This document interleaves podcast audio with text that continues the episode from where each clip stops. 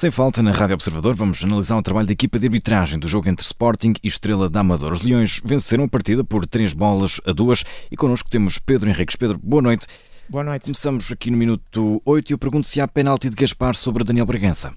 Este é um dos lances talvez o mais difícil do jogo, até porque, como há um toque na cara do Bragança, as pessoas vão inevitavelmente fazer comparação, que está muito quente, com ontem Bruno Langa com João Neves onde uh, eu dei penalti e onde a maior parte das pessoas também acabaram por dar por penalti. Isto para dizer o quê? Para dizer que, havendo semelhanças, também há diferenças. Eu acho que há motivo para infração, Percebo o grau de dificuldade do árbitro na análise deste lance em jogo jogado. Fica a ideia de que uh, aquela utilização do braço, neste caso por parte do Gaspar no Bragança,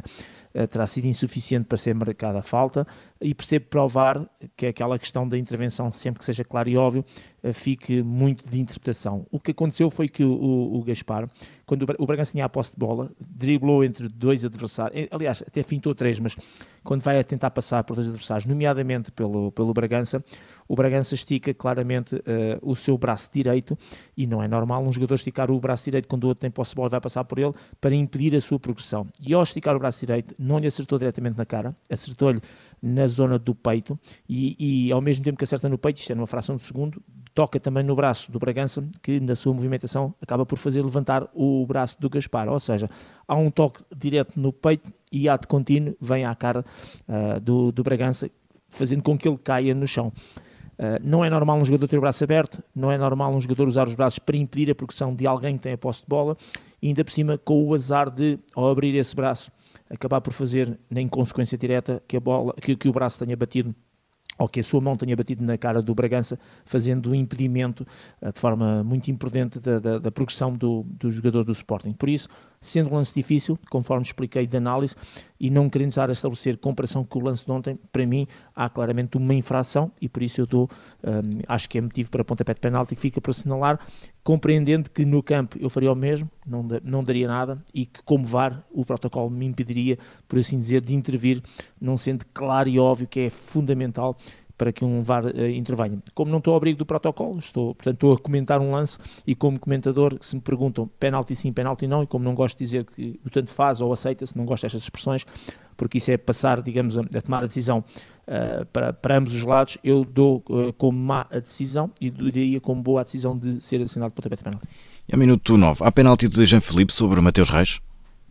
Não há. Uh, a bola acabou por, na sequência deste lance, a bola acabou por não sair e é praticamente dois lances depois que isto acontece. Basicamente, já dentro da área também, é no fundo da mesma área, de ataque do Sport, portanto, neste caso na área do Estrela, em que tanto o Jean Felipe, que vai à bola com o pé esquerdo, como o Mateus Reis, que vai à bola com o pé direito, o Jean Felipe chega primeiro e toca claramente na bola primeiro.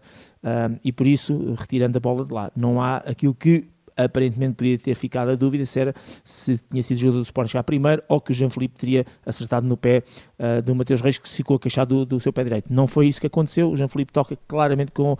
o seu pé esquerdo na bola e retira a bola única e exclusivamente, lance legal sem penalti. E ao minuto 29, a bola entrou na baliza do Sporting, mas o lance estava anulado por falta sobre Exato. o Coates. E a falta existiu, realmente é uma falta que, se, que, é muito evidente e que se vê a olho nu, como costuma dizer, portanto o Léo Jaba uh, uh, carrega nas costas, fazendo uma carga incorreta uh, sobre o Coates, que tinha a bola aparentemente dominada, e o árbitro muito bem interrompe ali o jogo. As pessoas perguntam, mas não é de deixar ir até ao fim para depois poder uh, então marcar a falta, como acontece muitas outras vezes. Uh, isso é a regra geral, quando se é no limite, quando é na dúvida, esta falta é tão evidente, tão clara, o Coates tem a bola tão dominada que, não, que, que o árbitro fez bem logo em matar ali a jogada e interromper. E mais importante, é que existiu mesmo a falta e, portanto, por isso, livre direto a, favor do Sporting. A bola, quando entrou na baliza, já o jogo estava interrompido, também já não contava para nada, nem podia haver intervenção VAR, a decisão eh, foi correta e neste contexto e nesta situação em concreto, foi bem o árbitro ter interrompido sem deixar a jogada prosseguir. Seguimos para a segunda parte desta partida. Ao minuto 49, pergunto se consideras que houve penalti por braço de Coates. Sim, o, braço evidente e claro e o penalti bem assinalado. É o lance típico em que um jogador, neste caso Coates, uh, tenta ganhar alguma volumetria usando o corpo, fazendo um take deslizante no momento em que o Léo Jaba uh, vai fazer o cruzamento para a área e ele, ao, ao, projetar o seu corpo para tentar interceptar a bola, e isso é legal, levanta demasiado o braço direito, perfeitamente fora do plano do corpo e bem alto, bem levantado Depois, quando a bola é cruzada, curiosamente o braço direito baixa ligeiramente, vindo ao encontro e, e à interseção da bola. Portanto, um, não vou aqui discutir a questão de ser ou não ser deliberado, vou discutir aquilo que hoje está em causa em relação a estes braços, que é uh, braços fora do plano do corpo, uh, em posições não normais nem naturais para o movimento técnico, e neste caso concreto ele até baixou o braço, nem sequer é a bola vai ao braço, é o braço que baixa ligeiramente e vai à interseção da bola, e por isso pontapé de penalti bem assinalado. De realçar que não há cartão amarelo, e bem, porque quando é situações de cruzamento de bola para a área, em que, entre aspas, vai para jogadores que poderão estar a disputar atacantes e defesas na área, e que há um corte de, de, com o braço na bola, não há cartão amarelo, da mesma maneira, quando, a regra também deste ano, que é quando há um remate à baliza, que não foi o caso, e que há um jogador que intercepta a bola com o braço, a não ser que a bola vai entrar na baliza, são coisas diferentes, também não há cartão amarelo, Portanto, são, digamos, alterações que têm vindo a, a ser uh, colocadas no futebol, e esta, esta última foi desta época, exatamente para uh, retirar amarelos de situações de mão, porque com a televisão e com o vídeo árbitro vai-se descortinar mais amarelos, aliás, mais situações de mão e mais, mais vezes marcam estes tipos de faltas e é para evitar, portanto, o maior número de cartões em situações em que, na realidade, uh, não, não, não há um grande perigo propriamente dito e a bola, desde que não vai entrar na baliza, está tudo ok. E aos 66 temos um cartão amarelo mostrado aqui. Queres o que dizer, Pedro? Sim, eh, é aquela situação em que o Diomande, portanto, é uma falta atacante, portanto, é, é a bola é metida, o Diomande tem a bola controlada, dominada, o Kika está nas costas e ele é, insiste muito na maneira como faz a falta, como agarra, como puxa e depois ainda por cima sai dali e vai-se pegar com o Pedro Gonçalves, portanto, o árbitro fez bem, uh, o árbitro mostrou não por ele ser pegar com o Pedro Gonçalves, mas por esta atitude extremamente incorreta do Kikas que podia ter feito a falta e largado, mas não, fez aquela falta que demorou a largar e, portanto, este comportamento incorreto que muitas vezes depois disputa a situação do jogador para se tentar desembaraçar, acertar nele, na cara, etc. E muitas vezes gera conflito estas faltas muito persistentes. E, portanto, o árbitro fez bem mostrar aqui o cartão branco. Em minuto 76 temos outro amarelo, mas a pote. O Pote entra de uma forma perfeitamente desabrida sobre o Leo Jaba, acaba por não lhe acertar,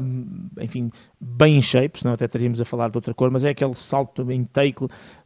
todo no ar, um, eh, sempre muito arriscado, e, e, a maneira como ele saltou, como ele se projetou e como, embora depois tenha dado um toque uh, que não foi tão grave quanto isso, mas uh, pela entrada em si, perfeitamente negligente, cartão amarelo bem mostrado. Ao minuto 79 temos um golo de Paulinho.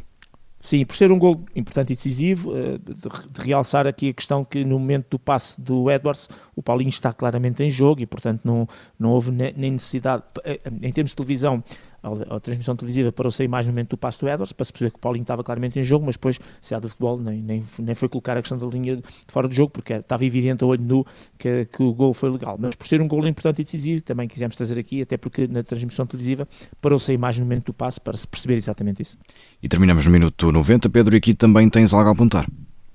Sim, o 90 é aquela bola cabeceada que eventualmente uh, podia ter entrado na baliza. Penso que foi até o Trincão que cabeceou. Ficou-se na dúvida. Uh, nenhuma imagem, obviamente, que esclareceu perfeitamente. Não há tecnologia de linha de gol, relembrar isso. Portanto, não há essa tecnologia que, por exemplo, é utilizada na Liga dos Campeões. Ficará sempre ao critério do árbitro, do árbitro assistente que está no enfiamento e, obviamente, do VAR com todas as câmaras disponíveis. As repetições, nenhuma delas uh, demonstrou claramente que a bola teria ultrapassado completamente a linha de baliza, mas pela transmissão ficámos com a ideia que a bola não entrou e obviamente que o VAR, eh, com melhores imagens, acabou por confirmar isso, mas portanto fica-se exatamente com essa ideia de que não entrou, de resto não, nem foi, assim, não houve muito protesto, mas uh, trazer também este lance porque foi um lance importante e relevante do jogo. Pedro, vamos então para a nota, qual é a pontuação que dás à equipa de arbitragem? Eu, eu mesmo assim vou dar nota 5, eu gostei da arbitragem, repare, temos um jogo com 13 cartões amarelos, que é uma, perdão, 13 faltas, 13 faltas e apenas dois cartões amarelos, assim é que é, portanto, que é muito pouco e, e, ainda bem que de vez em quando há estas coisas boas,